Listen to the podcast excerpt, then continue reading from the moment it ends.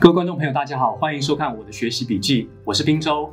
我们在前几个月有跟大家做一系列的节目，叫做“五毛有三宝”。为什么会做这一系列呢？那我们就是有鉴于中国，它利用它的网军呢，在海外，尤其是中文世界散播一些言论，而且这些言论基本上是由它的中国官方媒体所塑造出来的。那我再复述一次，五毛到底有哪三种论述招式？我们称之为“五毛有三宝”。五毛有哪三宝呢？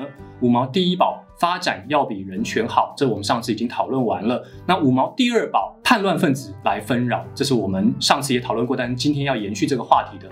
五毛第三宝就是美帝派人来乱搞。那这三宝我们接下来会继续讨论下去。不过呢，这个五毛第二宝，我们上次跟大家从这个中国建政以来这个反革命罪跟这个颠覆国家政权罪去看，他们用这种刑事罪去将人民。所有政治主张的入人民于罪来处理它。我们今天要继续看五毛第二宝叛乱分子来纷扰这个基本逻辑，其实就是我们大家都会想不通，在民主或自由世界的这个人民啊，都会想说，其实我们看到抗争者的时候，应该要先去看他的诉求。当然，抗争当中会有暴力行动的出现，这当然用法律去处置嘛。可是有一个很重要，就是说，这个在一般的宪政民主的国家。集会结社跟言论自由是人民的基本权利啊，所以你在面对这个人民的抗争的时候，你第一个应该要事先去了解他的诉求是什么，不是先去谴责他说啊，你这个就是来乱的，就是暴民。所以他们这个叛乱分子来纷扰，其实背后有一些重要的逻辑。我们今天这一集就是要跟大家来仔细的来讨论。大家一定会很好奇，为什么五毛第二宝这种论述？叛乱分子来纷扰，会是这样想呢？其实大概也不意外，就是说，对于台湾人来讲，从小接受的教育，其实就是说，国家是我们的父母啊，那我们一切所能够生活这样呢，基本上是国家或者是特定的明智的统治者所带来的。但是啊，其实如果我们去看整个西方人类自由精神昂扬的历史，其实也就是民主的演进史。在西方的社会当中，他们透过对抗专制王权的过程当中，慢慢发现一个问题，慢慢发现到，其实国家的构成是来自于人民嘛？这个在我们现在讲起来当然是废话，可是啊，在很多人的思维当中，这不是废话哦，不然就不会出现。为什么看到抗争的人，他不会先去问说抗争的人到底诉求什么，他有什么合格的、合法的法律权利 （rights），而会先去想说。哎呀，你这些人就是吃饱了没事干，整天上街头，呃，乱政府来乱这个社会啊，这个思维就颠倒了嘛。所以他这个其实呈现一个对比的思维：国家来自于人民，还是人民来自于国家？鸡生蛋，蛋生鸡的问题，这个永远都吵不完。但是其实从这里我们要去深刻探讨一个问题：到底什么是国家？国家这个在中文的语境里面，其实这个也不过是近代以来的事情。可是实际上，如果我们去看至少英文啦，在西方的脉络下。这个它是有不同的字的。那其实，在近代中文的语境脉络呢，它引进这个国家，这个其实是近代的创造，也从西方引进来的。我们先看呢，西文里有三个字：country、nation 跟 state。一一来解释啊，country 这个也叫国家，但一般如果具体来讲，精确来说，它是叫家园。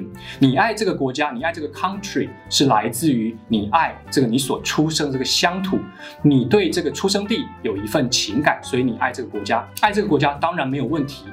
那第二个呢是叫 nation，那这个 nation 其实有时候我们翻成民族、国族，有人也翻成国家。那你爱这个民族，什么叫做民族呢？啊，这个民族其实是你有共同的祖先、文化记忆、血缘等等的，然后你们拥有共同的未来。那它呢？那所以呢，这个 nation 它可以称为你爱这个国家，就是爱这个民族、爱这个人民。所以你爱的呢，其实也是一个群体。那一般来讲，西方人现在所讲爱的国家，只有到这个层次。他讲前面两个层次，爱你的家园，然后爱你的民族。那其实因为他。那那这个东西其实完全没有问题，为什么呢？因为对于西方近代来讲，国家的构成是由人民所组成的，所以国家的事业是一是人民所共同的这个置业，你要谋求的是公共的人民的福祉，所以这没有问题。可是出现就出问题就出现在 state 中文里面呢，这个。State 就翻成国家，那精确来讲是翻成国家机器跟这个政府。那其实这只是统治机构而已啊！你怎么会去爱统治机构呢？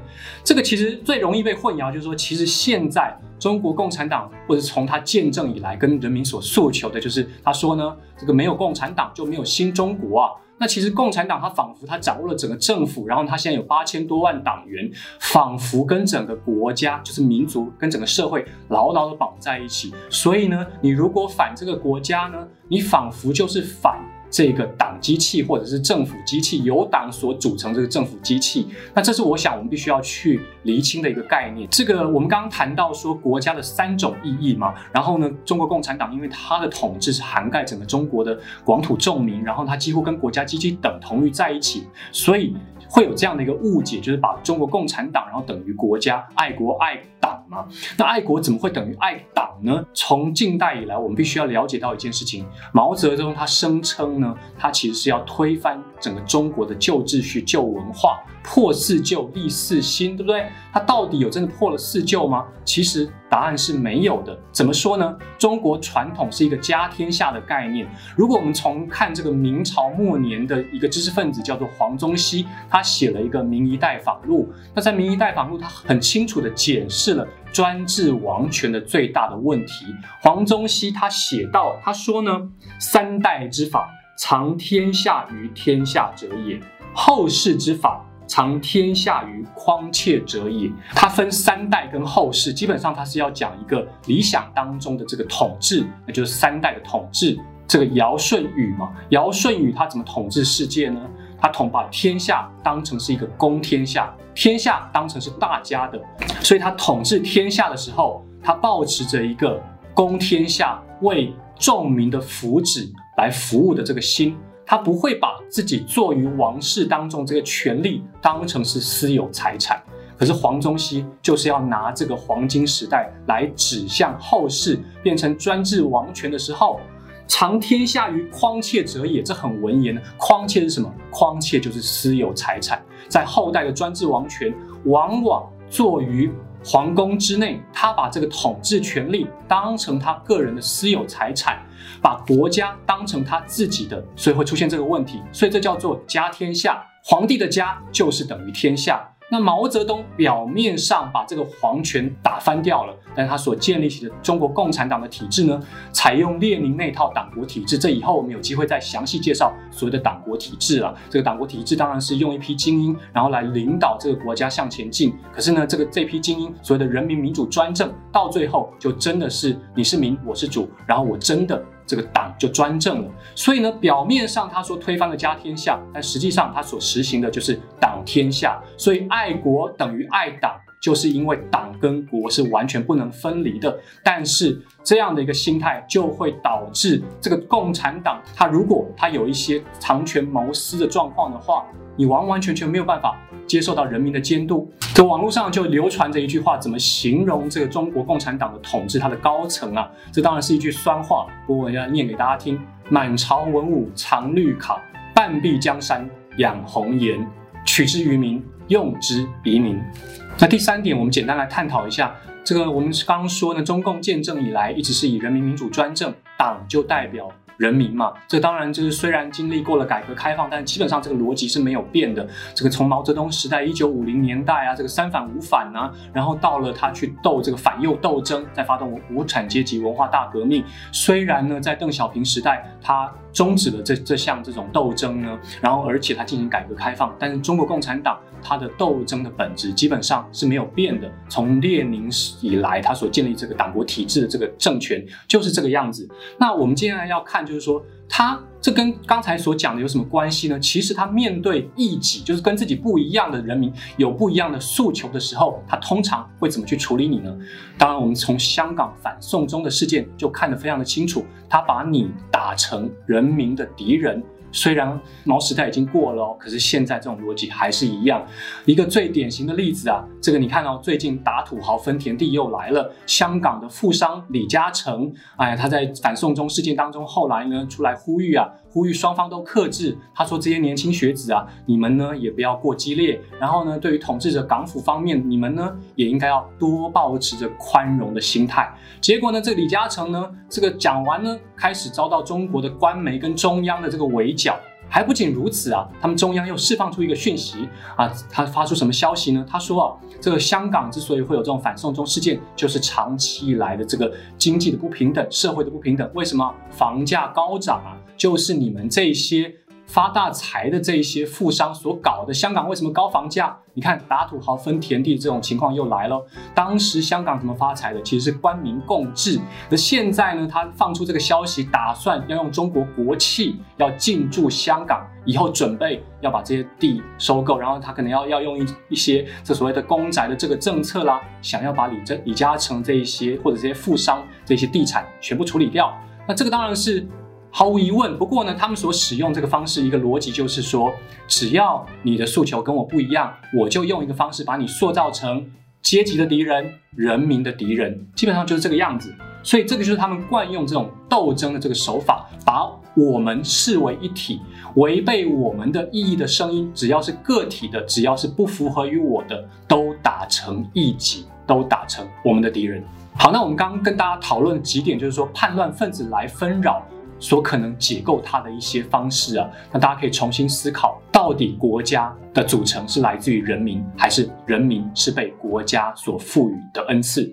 大家可以重新思考这个问题。从这个角度来想，什么叫做叛乱分子？当人民自己对于自己的生活的权利受到侵扰，心生恐惧的时候，当他们上街头发出声音的时候，那就是他们内心当中恐惧的呐喊。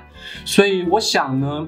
那些说你是叛乱分子的人，不要只看到抗争的行为，更应该要多去聆听他们到底诉求什么，聆听他们的声音，这才是为政者好的统治者恰当的为政之道。